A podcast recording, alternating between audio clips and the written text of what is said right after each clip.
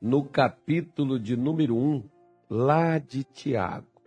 A nossa palavra de hoje, em Tiago, capítulo 1, versículo 6, 7 e 8, diz assim: Peça-a, porém, com fé, não duvidando, porque o que duvida é semelhante à onda do mar, que é levada pelo vento e lançada de uma para outra parte.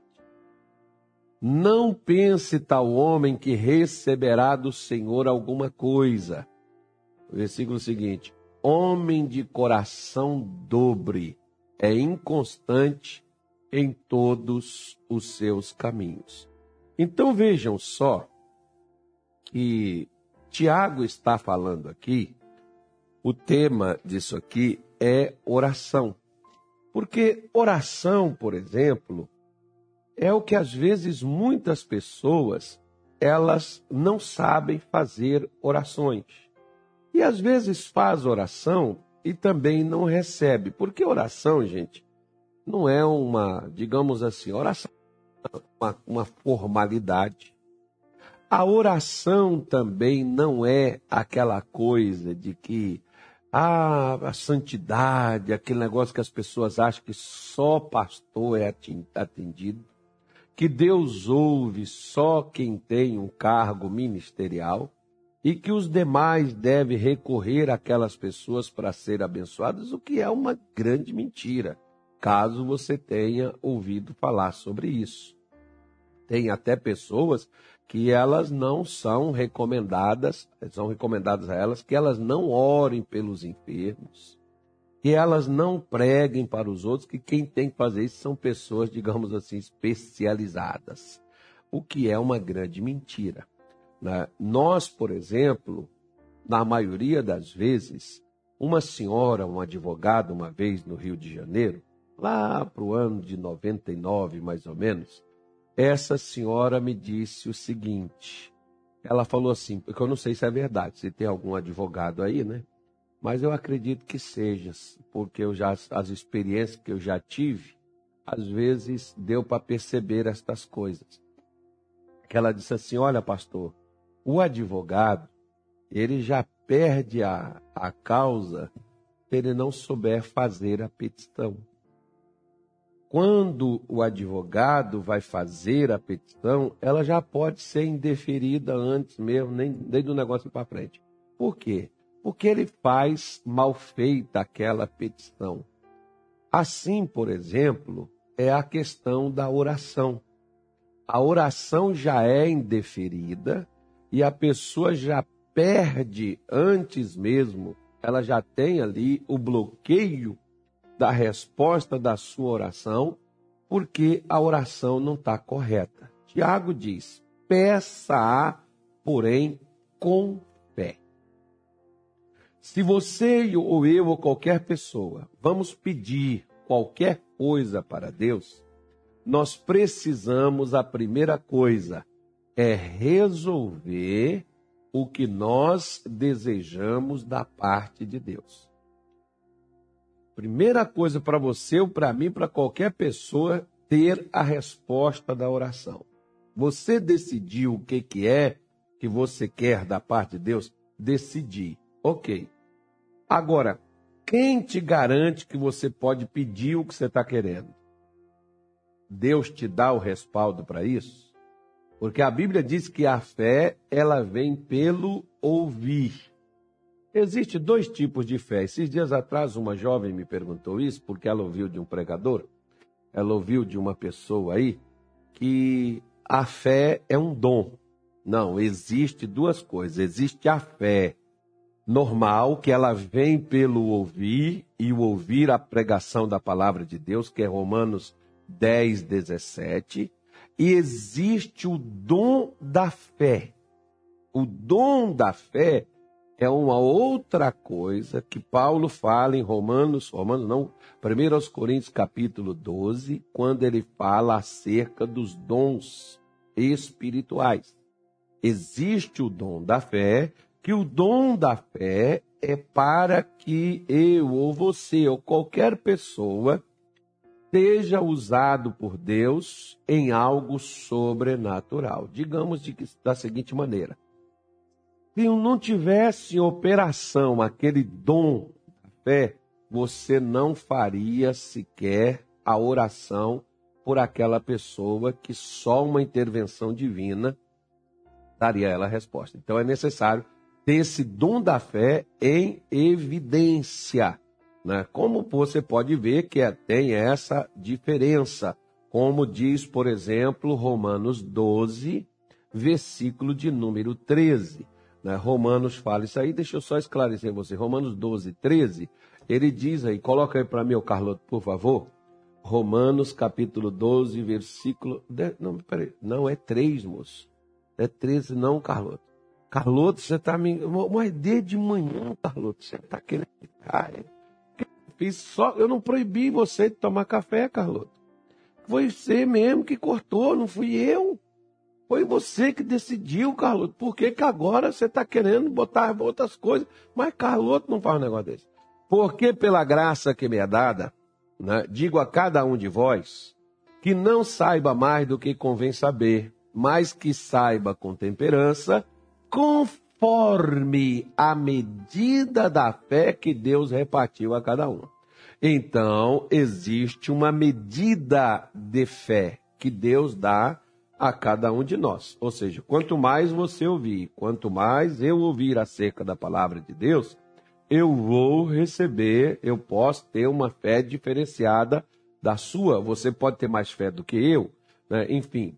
Né? Nós podemos ver, por exemplo, que lá em Mateus capítulo 8, Jesus disse que a fé dos discípulos era pouca. Homem de pouca fé. Não, não foi nem Romanos capítulo, nem Mateus capítulo 8, não. Foi Mateus capítulo 14, quando Jesus disse para Pedro: Homem de pequena fé, por que duvidaste? Né? Então a fé foi pequena, porque ele afundou. Agora, nós vemos em Mateus 15 Jesus dizer para aquela mulher, Cananeia: Ó oh, mulher, grande é a tua fé. Aí nós vemos no capítulo 8 Jesus dizer para aquele centurião: Nem em Israel eu vi tamanha fé. Então você pode ver que existe aí, né, para só um esclarecimento, para que as pessoas possam entender. Então existe a questão, por exemplo, se você ou eu vamos pedir algo para Deus, a primeira coisa é definir o que você quer. Segunda coisa, pedir com fé, a certeza do que você vai pedir para Deus, você tem que ter ela. Por quê? Porque ele diz que você não pode duvidar. Você tem que pedir com fé, não duvidando. Por que, que eu não posso duvidar? Porque ele diz: porque o que duvida é semelhante à onda do mar. O vento bate lá no mar a onda vem, sai aqui e vai lá fora. Depois o vento parou, a onda volta e entra novamente no mar outra vez. Da mesma forma, vai e vem. Vai e vem. A onda nunca está lá fora, também nunca está lá dentro. Ela só vai e vem. Existem aquelas pessoas que elas estão também assim na sua fé. Elas acordam de manhã cedo, elas estão determinadas, elas pedem, elas falam, Deus é hoje, agora e tal, e vai, aí levanta e começa. Então, quando chega o meio-dia, ela já diz assim: Ah, Jesus, não vai dar mais, ó Deus. O que que eu vou fazer, meu pai? E a pessoa já desiste, já retrocedeu, já voltou. É aquela pessoa que parece aquelas pessoas que tem aquele problema de bipolaridade que a pessoa tem hora que ela está tranquila, tem hora que ela está quebrando tudo, já está nervosa, irritada com Deus e o mundo. Assim tem pessoas que são bipolares também na fé. Tem horas que elas não na noite, elas dizem, amanhã eu levanto, já vou começar tudo, vou mudar minha vida. Olha, vou agora ser o que eu quero, o que, é que eu vou fazer. Quando chega no outro dia cedo, e aí, fulano, não era você? Ah, tá, mas de noite eu dormi, acordei e tal, fui ver que o negócio não é bem assim, infelizmente não dá. Poxa, é complicado, mas Deus entende, Deus sabe, não. Qual é o problema? O problema é que eu não permaneci na fé. Lembra que nós falamos aqui de permanecer na fé? Tem pessoas que ouvem, tem pessoas que escutam, e elas, naquele calor, naquele momento ali, elas estão decididas e definidas. Mas depois, tem coisas, por exemplo, que você pede para Deus que não acontece na hora que você pediu, mas não significa que você não recebeu. O que você não pode é retroceder, você não pode é desistir daquilo que você pediu para Deus. Porque ele está mostrando para nós claramente. Se você ou eu, nós pedimos, mas duvidamos, nós não vamos receber nada do Senhor, porque nós somos inconstantes. Não é porque nós somos, ah, porque eu, eu sou pecador, ah, porque eu sou falho, ah, porque Deus eu não mereço, ah, porque Deus não olha para mim. Não, a questão não é Deus olhar, não é merecer. A questão é a fé.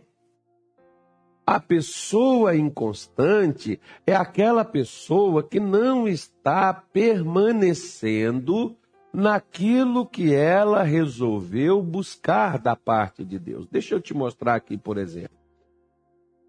Quando Jacó, ele ouviu falar sobre as bênçãos de Abraão, as bênçãos de Isaac, Jacó dispensou tudo. O que ele queria era só aquela bênção. Chegou um momento da vida dele que ele teve que fazer algumas coisas, ele enganou seu irmão, passou seu irmão para trás, porque ele queria tanto aquela benção que achou que tinha que ajudar Deus, dar uma forcinha ali. Chegou um momento que Jacó entendeu que o que ele precisava era só da benção de Deus, ou seja, a confirmação de Deus sobre a vida dele. Aí o que que Jacó fez? Estava o anjo de Deus com Jacó, Jacó segurou o anjo e disse para o anjo: o anjo disse para ele: Jacó, me solta, que o sol já está levantando, me solta, que eu preciso voltar. E Jacó disse: Eu não te solto, eu não te largo enquanto não me abençoar. Aí veio uma pergunta para Jacó: Qual é o seu nome? Por quê? Porque quando o Isaac mandou o Esaú buscar uma caça e fazer um guisado para ele o abençoar, o Jacó vestiu as roupas do, do Esaú, entrou no quarto de seu pai, que já estava com deficiência visual e não enxergava. O Isaac perguntou: Quem és? Ele disse: Sou Esaú, teu filho, meu pai. Por quê? Porque ele queria a benção. Agora Deus está fazendo a ele justamente a mesma pergunta que Isaac fez: Quem você é? Qual é o seu nome? Bom, ele disse: Eu sou Jacó. Deus disse: Você não se chamará mais Jacó, mas Israel será o seu nome. Por quê? Porque Jacó lutou para alcançar, para não desistir, para permanecer naquela promessa que Deus lhe deu. Porque Jacó desejava aquela bênção se cumprir na vida dele. Você é tão, você acredita, você deseja tanto que você é capaz de não desistir até que a bênção se cumpra na sua vida? Porque o que Jacó estava mais ou menos dizendo era assim: Senhor, ou o Senhor me mata, ou minha vida acaba aqui, ou eu não vivo mais sem a sua bênção. Será que uma pessoa, quando pensa dessa forma, não é aquela pessoa que está fugindo de uma depressão, fugindo de uma luta na vida? Porque tem gente que talvez para eles morrer é até melhor, né? Não, não é isso não. Jacó estava no auge da sua vida, Jacó tinha vigor, Jacó viveu muito tempo, o que Jacó não o que Jacó não queria, o desejo que estava no seu coração era dele Jacó ter a partir de então a bênção de Deus sobre a vida dele. Ele decidiu que ele não viveria mais sem ela. Quando nós decidimos a não viver mais sem a bênção de Deus, nós não vamos temer as adversidades da vida. Olha para você ver o Salmo 112, o versículo de número 8. o salmista, o salmista não, não foi nem Davi que escreveu esse salmo, não. Nem me lembro quem foi que escreveu ele mais, mas ele está aí na sua tela aí, ó. Ele diz assim: o seu coração bem firmado não temerá, até que ele veja cumprido o seu desejo sobre os seus inimigos. Então, qual é o desejo que você tem contra os seus inimigos? Eu creio que é vencê-los. Eu creio que é superá-los. Eu creio que é passar por cima das adversidades da sua vida. Bom, mas você não passou, mas você tem o desejo de ver isso acontecendo. Então, o que, que você vai fazer? Você não vai parar até que isso ocorra. É como uma vez, por exemplo, disse um pastor, amigo meu, ele disse assim: o desejo de Pedro era tão grande que ele vivia pescando naqueles mar, naquele mar da Galileia, e lá em Tiberíades, e para qualquer lugar onde Pedro ia pescar. Mas o desejo de Pedro não era andar de barco, o desejo de Pedro era andar sobre as águas. Tanto que o dia que Jesus disse, sou eu, Pedro disse, tu, me manda ter contigo. Porque Pedro queria, desejava tanto caminhar sobre as águas, que Jesus deu a ele a oportunidade. Qual é o desejo que a senhora tem? Qual é o desejo que você tem? Seu desejo da bênção de Deus é tão, tão, tão fixo, né? não é uma que criou-se uma obsessão em você mas pela fé deveria ser uma obsessão. A gente não deveria aceitar a derrota. Tem gente que às vezes Deus não cura aquelas pessoas com uma deficiência terrível, porque a pessoa diz assim: Ah, Jesus, dá descanso para a mamãezinha, ela está sofrendo tanto. Aí eu pego e digo assim: Bom, curar não seria dar o descanso também? Por que, que só levar eu ao descanso? Né? Ah, pastor, sabe de uma coisa? Essa confusão, esse vai e vem, essa cachorrada, essa brigaiada, é melhor separar. Não seria melhor também tirar aquela incompatibilidade, aquela rejeição, aquelas coisas do meio do relacionamento e apaziguar os corações e o casal permanecer unido? Não seria melhor isso? Não. Ah, mas acho que é melhor se separar, Deus né, vai dar uma pessoa certa para cada um, eles vão ser felizes lá na frente. É como, às vezes, por exemplo, você tem uma dificuldade financeira, é melhor pedir um empréstimo do que confiar numa provisão de Deus. É melhor, se a empresa não está indo bem, é melhor fechar as portas, né? é melhor fechar ela do que buscar em Deus para que essa empresa se erga, cresça e prospere. É melhor, né? Agora, se busca em Deus e essa, essa empresa cresce e prospera, vai ter necessidade de fechar. Por que, que só fechar a porta é a solução? Você está entendendo aí? Né? Por que, que só a morte vai evitar a dor? Por quê? Porque a cura evita a dor também. A prosperidade evita a falência. Né? A vitória vai evitar o sofrimento, por que, que as pessoas, às vezes, é, o desejo delas ainda não se cumpriu, não significa que não vai se cumprir. Porque muitos, por exemplo, conforme Tiago está dizendo aqui, são vulneráveis. Eles são pessoas que são instáveis, porque ora eles estão indo e ora eles estão desistindo. É como o salmista está dizendo: se o seu coração, o meu coração, estiver bem firmado, nós não vamos temer. Por que, que nós não vamos temer? Mas vai acontecer coisas para fazer a gente temer. Vai acontecer coisas para fazer a gente desistir. Vai acontecer problemas para fazer a gente bater em retirada.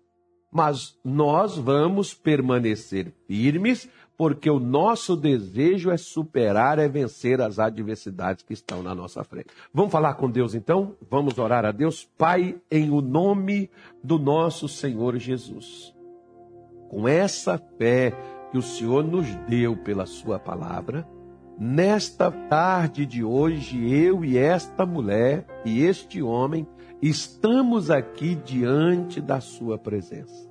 Invocamos o Teu poder porque o que nós queremos, Senhor, é vencer, é mudar a nossa vida, é alcançar, meu Deus, a vitória, é alcançar a cura, a prosperidade, a libertação, E Deus, nós não vamos desistir. Por isso nós oramos, invocamos o teu poder e usamos este nome, no qual todo joelho se dobra e toda boca confessa que só ele é Senhor para a glória de Deus Pai manifesta-te agora.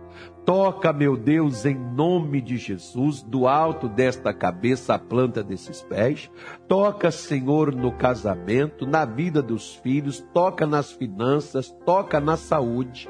Toca, meu Deus, na vida conjugal, emocional, espiritual.